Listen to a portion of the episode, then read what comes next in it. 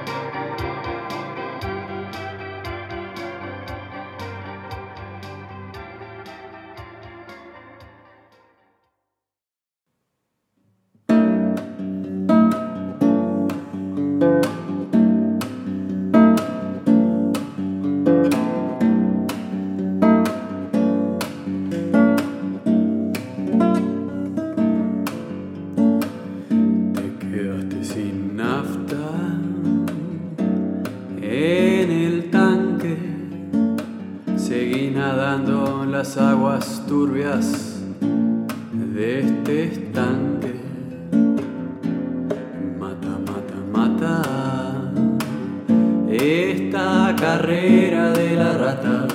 Seguís haciendo la fila. No te diste cuenta que vos sos una pila y que te mata esta carrera de la rata. Seguís parado en la esquina. No te diste cuenta que sos como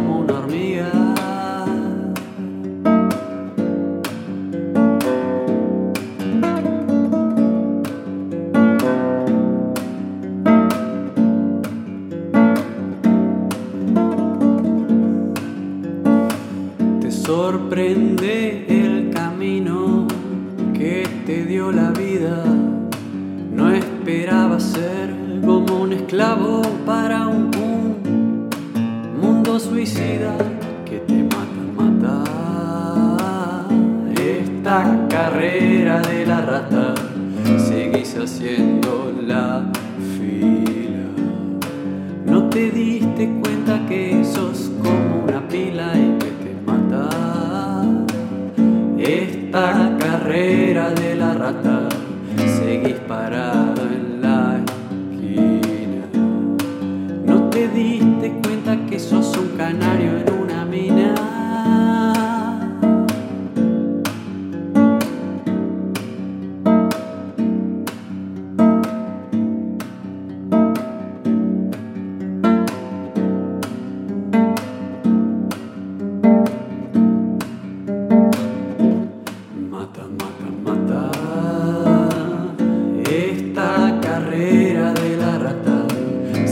haciendo la fila. No te diste cuenta que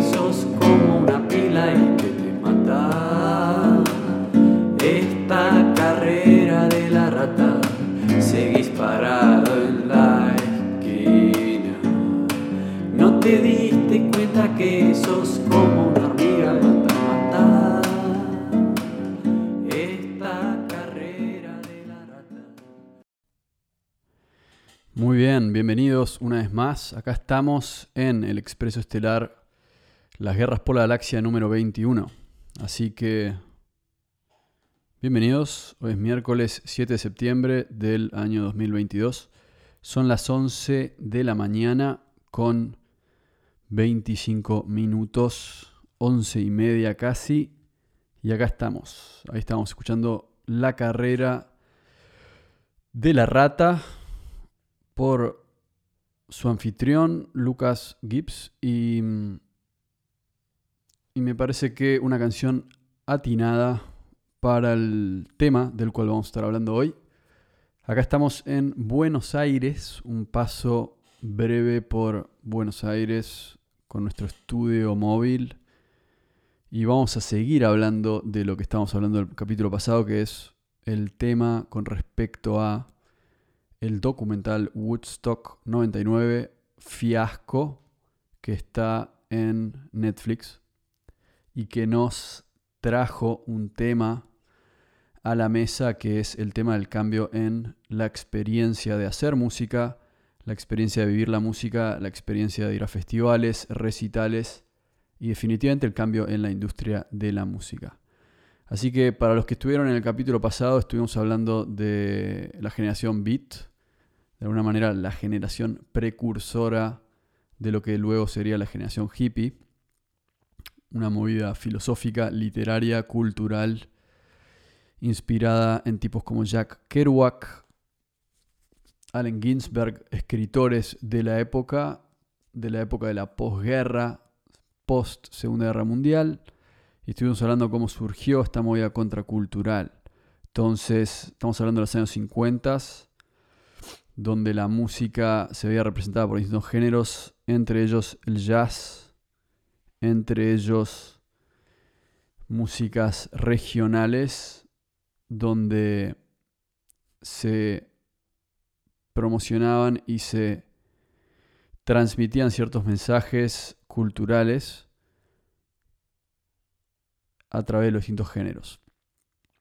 Entonces, si nos vamos a esa época, tenemos eso que es el caldo de cultivo que luego derivaría en el auge de la música de los 60. Entonces, estamos en los 50 y todo eso concluye en el año 59 de alguna manera. Tenemos bandas que surgen como los Beatles que pasan a ser la nueva representación musical de la época. Ahora, si, si uno evalúa toda la historia, lo que puede ver es que tenemos la generación Beat, Después tenemos una banda como los Beatles, que de alguna manera tienen este, este nombre que le rinde tributo a ese movimiento, ¿no? Beat, Beatles, y los Beatles siendo una banda que empieza siendo una banda pop, cuatro chicos de la época haciendo música pop, que al mismo tiempo es rockera, entonces es como una una síntesis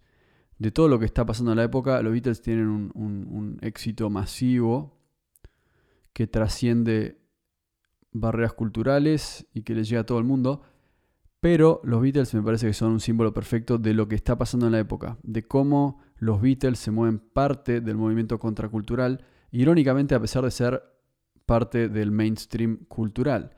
Y eso es lo que tenemos. Entonces, los 50 son la puerta secreta donde realmente la generación beat sí es un movimiento contracultural, minoritario y entre comillas oscuro. Pasando a los 60 deja de ser oscuro y el mainstream pasa a ser esta contracultura.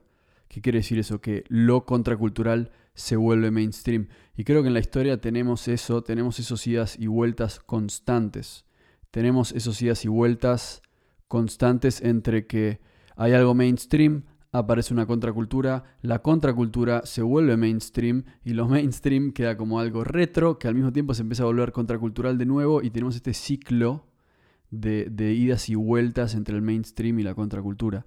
La, generación de los 60, eh, la década de los 60 en realidad, lo que tenemos es que finalmente estos... Em, baby boomers, estos, estos florecen en el sentido de que finalmente llegan a la adolescencia toda esta masa crítica de gente que nace durante la posguerra. Entonces, ¿cómo lo ponemos en perspectiva para resumir? Es que Segunda Guerra Mundial, Estados Unidos gana la guerra, vuelven los soldados a tener un estilo de vida tradicional y demás, donde se promueven ciertos valores, tienen hijos, muchos hijos, y, estos hijos alcanzan la adolescencia llegando a los 60, ¿no? Porque tenemos año 1945, se vuelve la guerra, año 60, ya pasaron 15 años, entonces tenemos estos baby boomers, toda esta masa crítica de gente que cumple 15 años, 16 años, en los años 60. Y tenemos un nuevos pensamientos. Toda esta masa crítica de gente, por alguna razón, cree que la generación de sus padres, esta generación guerrera de alguna manera, esta generación exitista, esta generación que ganó la guerra, que cree que Estados Unidos es nacionalista al mismo tiempo, están promoviendo ciertas cosas con las que ellos están en desacuerdo porque ellos creen, y esto tiene que ver ya con otros temas que tienen más que ver con, probablemente con, la sección de la era Acuario, ¿no? De cambios de conciencia. Entonces, evidentemente, la gente que, que, cumple la adolescencia en los 60 tiene otra visión de la vida muy diferente a la de sus padres. Y esta visión es expresarse a través de la música y de alguna manera criticar al sistema, criticar al sistema que es un sistema de la América imperialista. Entonces empiezan a estar en contra de la guerra de Vietnam. Empiezan a estar en contra de la guerra de Vietnam, al mismo tiempo en contra de em, la cultura corporativa, las corporaciones masivas, etc. Y se ve reflejado en tipos como Bob Dylan. Al principio de la década de los 60 aparece Bob Dylan haciendo unos discos muy importantes. Y tenemos ese movimiento por un lado, al mismo tiempo los Beatles, que son la banda emblema de los finales de los 50, también cambian porque aparecen las drogas psicodélicas y demás. Entonces cambian su manera de hacer música, cambian su estilo musical y pasan de ser mainstream a contracultural.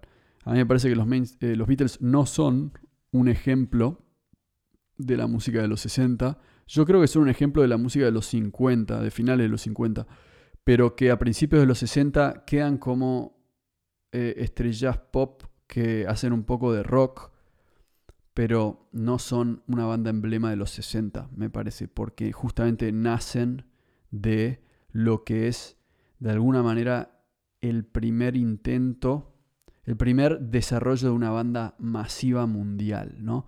Giras por el mundo, etc. Los Beatles son la primera banda que, que pasa a ser ese producto de consumo masivo en la música. Si pensamos en Elvis Presley o otros tipos que durante los 50 se vuelven consumo masivo, tengamos en cuenta que se vuelven consumo masivo en Estados Unidos y no afuera de eso. Entonces los Beatles se vuelven un consumo masivo mundial. Pasan a ser una banda mundial, una de las primeras bandas mundiales, esta idea de los rockstars a través del mundo. Bueno, esos son los Beatles. Entonces, Así empezamos los 60, de alguna manera, viniendo de los 50, y me parece que este tema que tenemos con Woodstock 69 y Woodstock 99 es qué pasó con la industria de la música, ¿no? Algo que vemos en los 50 es que no había industria de la música pre-1950 realmente. Y cuando digo no había industria de la música es que no había tampoco tecnología en su momento antes de la guerra para desarrollar una industria de la música Después de la guerra hay un gran boom tecnológico, como todas las guerras siempre generan grandes avances tecnológicos. Entonces, sí hay más grabaciones, se empieza a desarrollar la televisión, entonces, eh, más radio FM también. Entonces, todo eso lo que genera es que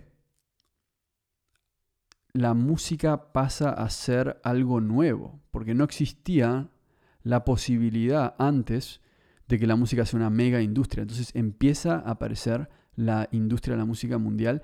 La música por primera vez en la historia empieza a generar plata en serio. Y eso es nuevo, eso es novedoso. La gente quiere los discos, la gente quiere comprar discos. Empieza todo este tema de comprar los discos, escucharlos en tu casa, escuchar la música que pasan en la radio. Las radios pasan a ser importantes medios de comunicación musical, cosa que antes no lo eran porque no existía. Entonces evidentemente hay un boom musical muy importante. Beatles son, bueno, Elvis Presley, los Beatles pasan a ser los productos de consumo masivo de la década de los 50. Tipos como Chuck Berry pasan a ser los creadores del rock and roll, la nueva música que va a ser la música del momento por varias décadas. Yo diría por hasta casi 50 años, ¿no? El rock pasa a ser algo nuevo que sale de ese caldo de cultivo y es básicamente una síntesis de muchas culturas, entre ellas la afroamericana, que es el blues de los barrios afroamericanos, que obviamente tiene tintes africanos, se cruza con el pop de los barrios blancos como Elvis y demás. Entonces vamos a ver a estos tipos como Elvis que cantan rock and roll, pero al mismo tiempo son la clásica figura pop que los ciudadanos quieren consumir. Entonces empezamos a ver eso finales de los 50. Pasa lo mismo con los Beatles, se, se, convierten en un producto masivo por eso, porque cantan rock and roll, pero son los tipos de traje que, también simbolizan eh, a la clase media de Estados Unidos, como la prosperidad y demás, y lo que, la elegancia. Entonces, tenemos la síntesis de todas esas cosas. Cuando empiezan los 60, eh, hay un boom en el sentido de que, por alguna razón, y yo creo que esto tiene que ver probablemente con la idea de que aparecen las drogas psicodélicas en el ambiente, que hay una expansión de conciencia de alguna manera. Entonces, empiezan a aparecer los hippies. ¿Qué son los hippies? Se dejan el pelo largo, empiezan a estar en contra de la guerra de Vietnam y están focalizados más que nada en el arte y en la música, muy importantemente. Muy, eh, muy importante. Es como que los 60 es una época en la cual la música cobra otro aspecto. Y yo creo que este aspecto es el siguiente. A mí me parece que cuando empieza la industria de la música, en los 50 sí hay una visión que no es muy distinta a la de hoy en día, que, la música sí, está asociada al éxito y a la plata. En los 60 lo que vemos es que aparecen un montón de artistas nuevos, hay, una, hay un gran auge de la creatividad y la música pasa a ser, si bien sigue siendo un negocio cada vez más grande, aparece mucha gente, hay una gran importancia de la música en la sociedad hay una, toda esta masa crítica de gente que llega a la adolescencia, entre ellos hay muchos músicos, muchos creativos, muchos artistas, muchos compositores, pero también hay una sensación grande de comunidad que está en contra de los valores de la generación anterior.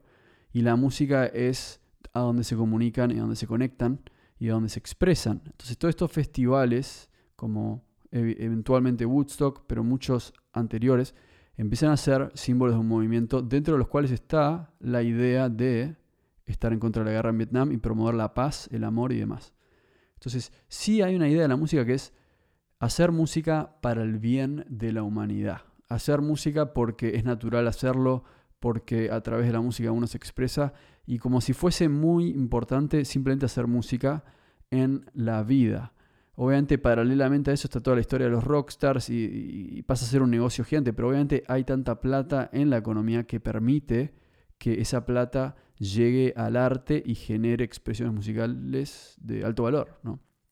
Entonces ahí tenemos tipos como Bob Dylan y bandas como Crosby Stills, Nash Young, Neil Young, todos estos músicos que empiezan a aparecer en Estados Unidos y demás, que empiezan con este mensaje antiguerra, mensaje pro amor y paz, ¿no? Un poco lo que, lo que pensaban los hippies, pero este mensaje de una nueva era, entre esas cosas, probablemente una nueva era hablando de esta nueva era acuario que va empezando con el tiempo, pero eso es lo que aparece. Y Woodstock, siendo en 1969, es la síntesis de los 60. Entonces, tenemos los 50 que llegan a los 60 y ahora los 60 van a llevar al año 69.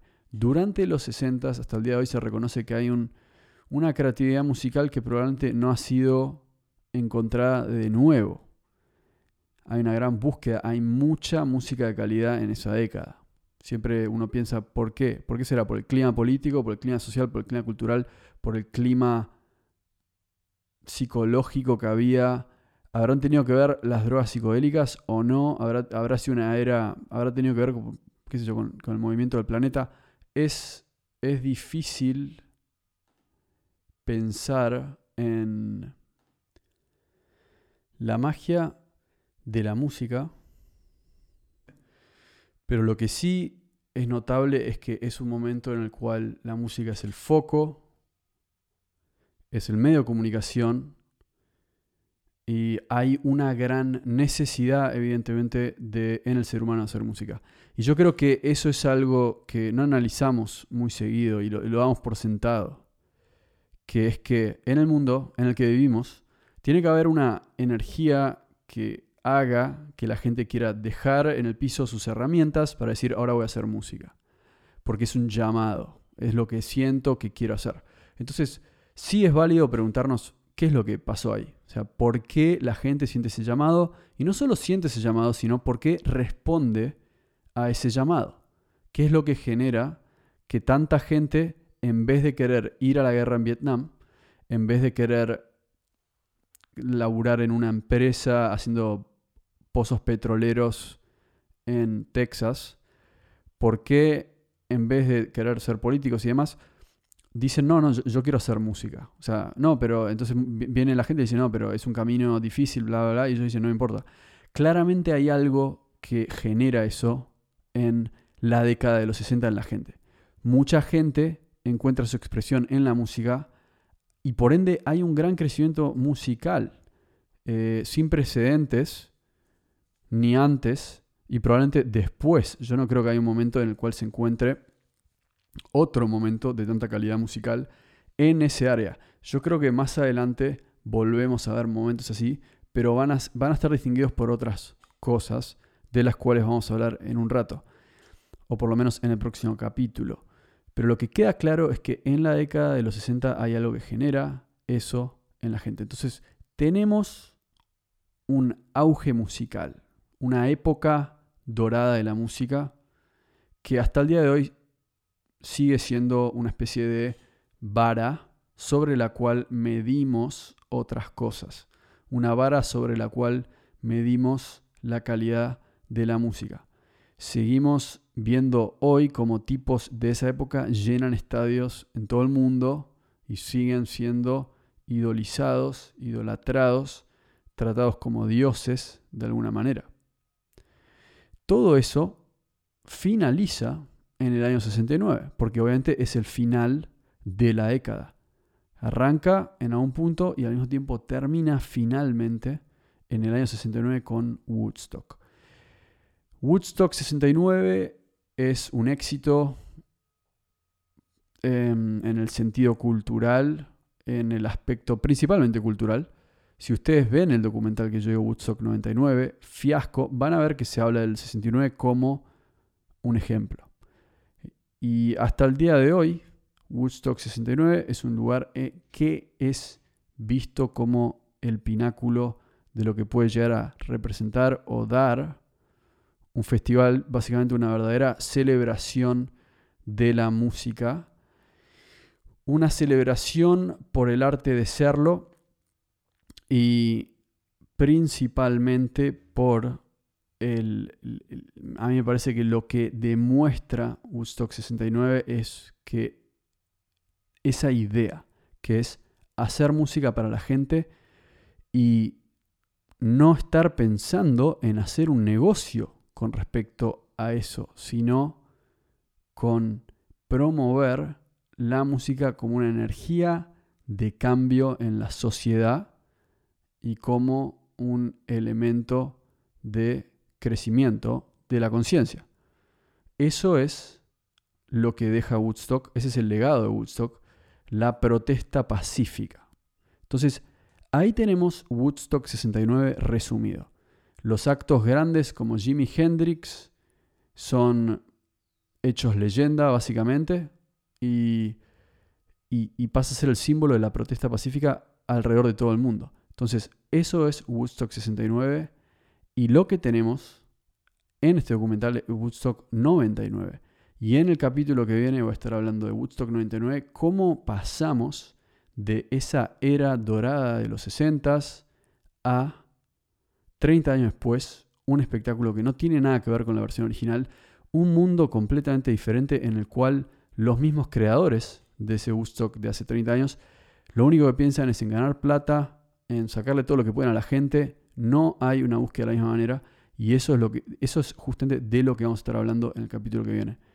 Entonces, vamos a estar con eso, justamente cómo cambió que del 69 había una búsqueda muchísimo más, me gustaría decirlo espiritual en ese sentido, cómo llegamos a un mundo en el cual la música, y, vamos a evaluar los cambios en la música misma. Creo que eso va a ser muy importante, mostrar cómo cambió la música a través del tiempo y cómo cambió la industria de la música y lo que siente la gente con respecto a la música.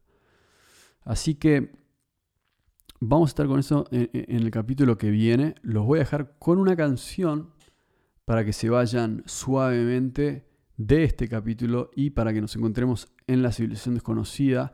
Esta es una canción de Mateo Dots, alias Matthewson, lo pueden encontrar en Spotify. Una canción se llama Del Solo, él la grabó con el ukulele y en el próximo capítulo, si no el otro, vamos a estar hablando con el creador de esta canción para que nos cuente cómo fue que llegó a esto y cómo es cómo fue su búsqueda con respecto a la música. Él nos va a estar contando todo sobre esto. Así que los dejo con esta canción, Matthewson del Solo.